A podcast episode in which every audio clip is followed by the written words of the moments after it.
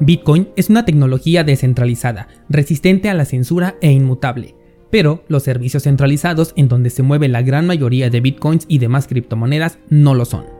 Pensar en una regulación para el uso de Bitcoin es ilógico, pues una de sus características nativas es ser imposible de regular.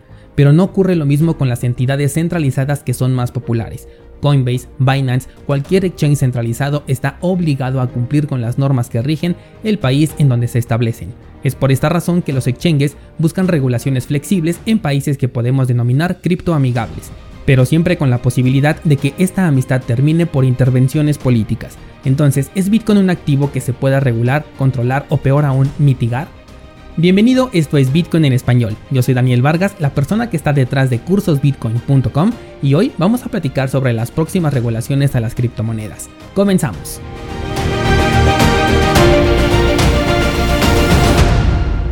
Lunes 30 de noviembre se termina el año descentralizados. Mañana oficialmente entramos en temporada navideña y último mes de este 2020.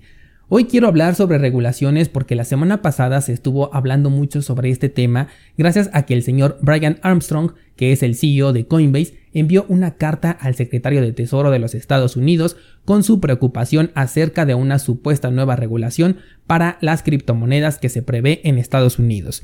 No se sabe si dicha regulación es cierta o si Brian simplemente está desviando los reflectores de su plataforma porque Coinbase dio de qué hablar una vez más la semana pasada con respecto a errores en las ejecuciones de sus órdenes y además al disparar el precio de la moneda estable de DAI, lo que provocó liquidaciones millonarias de préstamos en Compound. Lo que sí sabemos es que las criptomonedas no son del agrado de los gobiernos y buscarán las alternativas que estén a su alcance para poder minimizar su propagación y su uso. La regulación de la que habla el señor Armstrong busca obligar a los exchanges a solicitar por un lado el registro de Know Your Customer a todos sus clientes y además a únicamente permitir el retiro de criptomonedas a direcciones que han sido previamente registradas. ¿Qué quiere decir esto? Que de inicio tienes que entregar toda tu información personal a la plataforma que quieras utilizar y luego tienes que registrar una dirección única y esa será la única dirección a la que puedas hacer retiros desde un exchange centralizado. Esto va muy de la mano con las listas blancas de las que hemos hablado en ocasiones anteriores. Y aquí es donde entra lo inverosímil del asunto y el motivo por el que desconfío un poco de esta preocupación de este señor, ya que para mi punto de vista una regulación por parte de los gobiernos tiene que otorgarles un beneficio y en este caso lo veo muy improbable. Y es que para cumplir con esta normativa los exchanges tendrían que cambiar las reglas del juego dentro de sus plataformas. Trabajar con una dirección única dentro de Bitcoin es coherente, pero exchanges que manejan una enorme cantidad de activos digitales necesitarían registrar una dirección exclusiva para cada una de las monedas con la que los usuarios quieran operar. Otra opción sería convertirlos en una especie de brokers, me refiero a plataformas en donde la cuenta sea fondeada con Bitcoin y dentro podemos operar con cualquier criptomoneda que esté listada en el exchange, pero al momento de retirar también lo tendrías que hacer en Bitcoin, es decir, tendrías que vender tu posición en cualquier otra criptomoneda que tengas y hacer el retiro directamente en Bitcoin a la dirección que previamente habías registrado. Algo muy similar si es que has utilizado por ejemplo eh, BitMEX en donde solamente se fondea con Bitcoin, operas con otras criptomonedas aunque son contratos, no son realmente criptomonedas y para retirar tus ganancias o tu dinero lo haces nuevamente en Bitcoin y no en las monedas con las que estuviste operando allá adentro. ¿Es este un escenario imposible? La verdad es que no, pero pondría en clara desventaja a los Estados Unidos como terreno para alojar actores que son ya hoy en día tan importantes como los exchanges centralizados. Esto haría que buscaran otra clase de jurisdicciones para poder operar. ¿Y quién saldría aquí? Yo digo que China. Ellos podrían ponerse las pilas ya que están siempre buscando los puntos débiles de Estados Unidos para utilizarlos a su favor. Esto tampoco es bueno, por supuesto. China no da un paso sin haberlo pensado bien antes, y de abrir las puertas a los exchanges con facilidades para ellos, esto conllevaría un enorme costo. Entonces, una regulación de esta clase propuesta por Estados Unidos tendría un impacto minúsculo realmente para el terreno de las criptomonedas, porque estaríamos hablando de una regulación para únicamente los residentes de un país. ¿Se podría extender esto a otros países? Sí, es posible, pero en lo personal jamás he visto a todo el mundo estar en común acuerdo con una ley que ellos no han propuesto. Escuché también que algunos atribuyeron a, esta noticia la reciente caída del precio de Bitcoin que vimos. Para mí, nada más lejos de la realidad. Si alguien se sorprende y vende sus criptomonedas porque escucha que se viene una regulación es porque no conoce a Bitcoin. Las características de Bitcoin hacen que por diseño sea incensurable siempre que se utilice de la manera, vamos a llamarle nativa, que es a través de direcciones que tú controlas y nunca dependiendo o confiando en un tercero. Sin embargo, la facilidad que nos ofrecen estos servicios es la que nos ha empujado a utilizarlos, a que les entreguemos la custodia de nuestras criptomonedas de forma voluntaria para poder operar o comprar con una mayor facilidad. Esto porque sus entornos son bastante amigables, son intuitivos, la liquidez es extraordinaria, al menos hablando de los exchanges más grandes, y esto hace que se nos faciliten mucho los intercambios con criptomonedas. Son las empresas centralizadas las que realmente pueden ser reguladas. Ellas tienen la obligación de cumplir cualquier capricho del gobierno sin siquiera preguntar por qué lo tienen que hacer. ¿Esto puede ser un duro golpe para los usuarios cripto? Sí, porque la gran mayoría está acostumbrado a utilizar estas plataformas. Yo mismo las utilizo constantemente, aunque también me sé desenvolver en plataformas descentralizadas. Pero hay algo que no sé si no están considerando los gobiernos cuando hablan de regulaciones cripto o si lo saben tan perfectamente que prefieren siempre tener a la mano una posible regulación para mantener asustados a aquellos que todavía no se adentran de lleno a este mundo. Y es que con Bitcoin nosotros tenemos el control. Si regulaciones de este tipo comenzaran a popularizarse en el mundo, al mismo tiempo la liquidez de los exchanges iría en descenso, y aquellas plataformas descentralizadas cobrarían poco a poco mayor importancia al grado de que los nuevos desarrollos se verían incentivados y veríamos un estallido de plataformas de intercambios descentralizados como lo vimos en su momento con DeFi. De hecho, por primera vez debo decir que DeFi ha abierto la mente a muchos usuarios en este aspecto, el primer punto positivo que hablo sobre DeFi, gracias a plataformas como Uniswap, es que muchos criptoentusiastas ya están familiarizados con intercambios descentralizados, con aportar liquidez a un mercado de manera voluntaria y también con realizar intercambios entre activos sin la necesidad de una plataforma tan compleja como lo son los exchanges, que si bien ellos ofrecen opciones mucho más atractivas que no ofrece por ejemplo Uniswap, finalmente son útiles para su propósito principal que es el intercambio de activos. Tenemos los conocimientos, tenemos la tecnología, tenemos incluso servicios que ya están activos y funcionales, tanto de intercambio cripto como de tokens, swaps atómicos, que si las regulaciones se vuelven tan estrictas, llegaría a un punto en el que la liquidez de los exchanges que ahora son gigantes, se vería severamente afectada y los gobiernos quedarían en una peor posición porque ahora quedarían contra competidores que son soluciones a nivel de protocolo, que son los exchanges descentralizados, los cuales no podrían ser controlados como si lo puede ser un exchange centralizado. Esto es a lo que me refiero cuando digo que el gobierno no obtendría un beneficio por regular las criptomonedas de esta manera. Mi postura al respecto continúa siendo la misma que con la prohibición de Bitcoin. Considero que al gobierno le es más redituable cobrar una tajada a los exchanges para que continúen sus operaciones y que sigan compartiendo la información de sus usuarios como ya lo hacen hoy en día.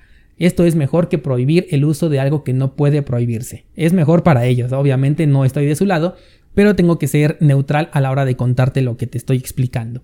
En este caso tampoco es positivo para el gobierno la implementación de esta clase de regulaciones. En primera porque cualquier paso en falso que dé Estados Unidos lo van a aprovechar otros países, y esto dejará ver que el país que alguna vez fue la mayor potencia del mundo ahora se está quedando rezagado en el pasado. Ahora vamos a darle un giro a todo lo que te acabo de contar, porque esto es con Bitcoin, pero ¿qué pasa si nos pasamos a las criptomonedas alternas, las altcoins, y en específico a las monedas estables? Estas monedas sí que corren uno de los más grandes riesgos, tanto para usuarios como para exchanges. De hecho, si yo estuviera del lado de los que pretenden regular este sector de las criptomonedas, no me iría sobre Bitcoin, me iría sobre las monedas estables.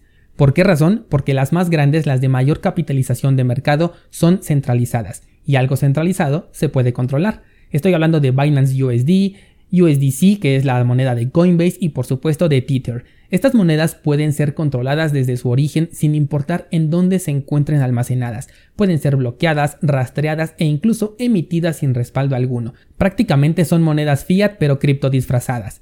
El inversionista promedio busca tarde o temprano vender su Bitcoin y normalmente recurre a estas monedas estables para obtener lo que le llamamos una ganancia. Y sí, en términos monetarios, incrementar la cantidad de dólares que posees es una ganancia, pero en términos de escasez, conseguir un pedazo de algo que es limitado tiene mucho más valor, pero pocos comprenden este punto. Varios descentralizados me han escrito que por qué no quiero vender mis bitcoins, y es que ¿por qué querría deshacerme de algo que un día va a dejar de emitirse? No es que no quiera incrementar mi capital en fiat para vivir cómodamente, claro, pero para eso puedo jugar con altcoins o incluso puedo monetizar mis conocimientos en cualquier área en la que me sepa desenvolver.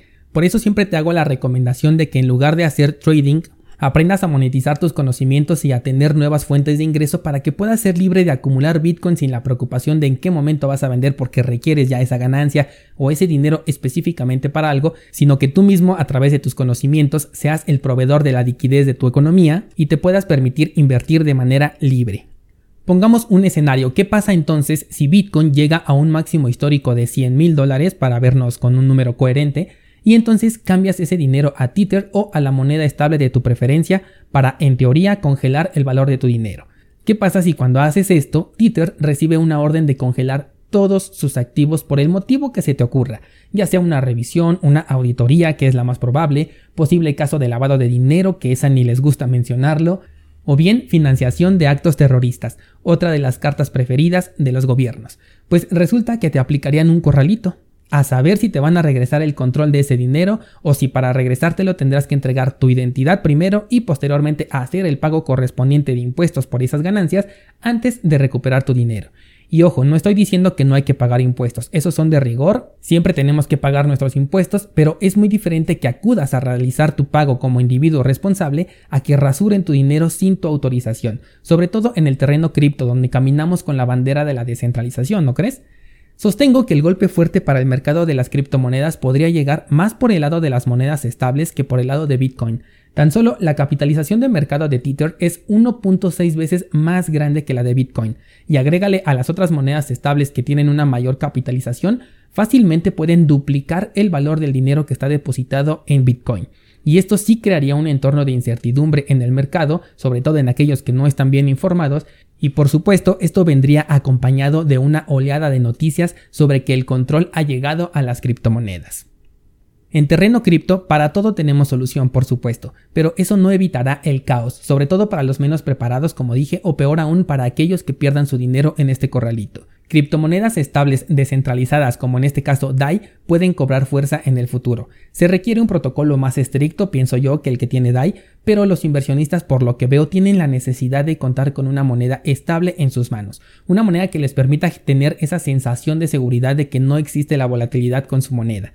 Yo me pregunto, si se hace una moneda estable eh, con Bitcoin, ¿la tendrías con la misma seguridad? ¿Tendrías esa misma sensación de que ya no tienes volatilidad?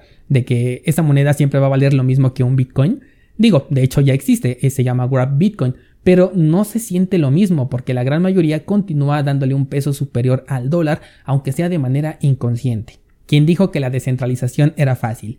Descentralizado, si algo quiero que te quedes de este episodio es que consideres el escenario en que las monedas estables puedan ser reguladas y o congeladas, y pienses bien cuál será tu estrategia cuando quieras vender tus bitcoins.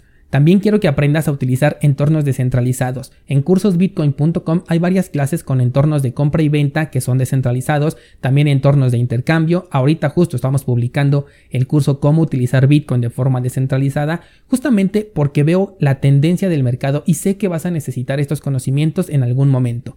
Siempre es mucho mejor estar preparado un par de años antes que un solo día después. Te voy a dejar los enlaces en las notas del programa a los cursos que te enseñan a utilizar tanto servicios centralizados como descentralizados para que los pases a checar y si en algún momento vemos un crash producto de estas regulaciones, tú tengas los elementos necesarios no solo para aprovechar ese crash, sino también para estar del lado de aquellos que no vamos a ser afectados por este cripto corralito.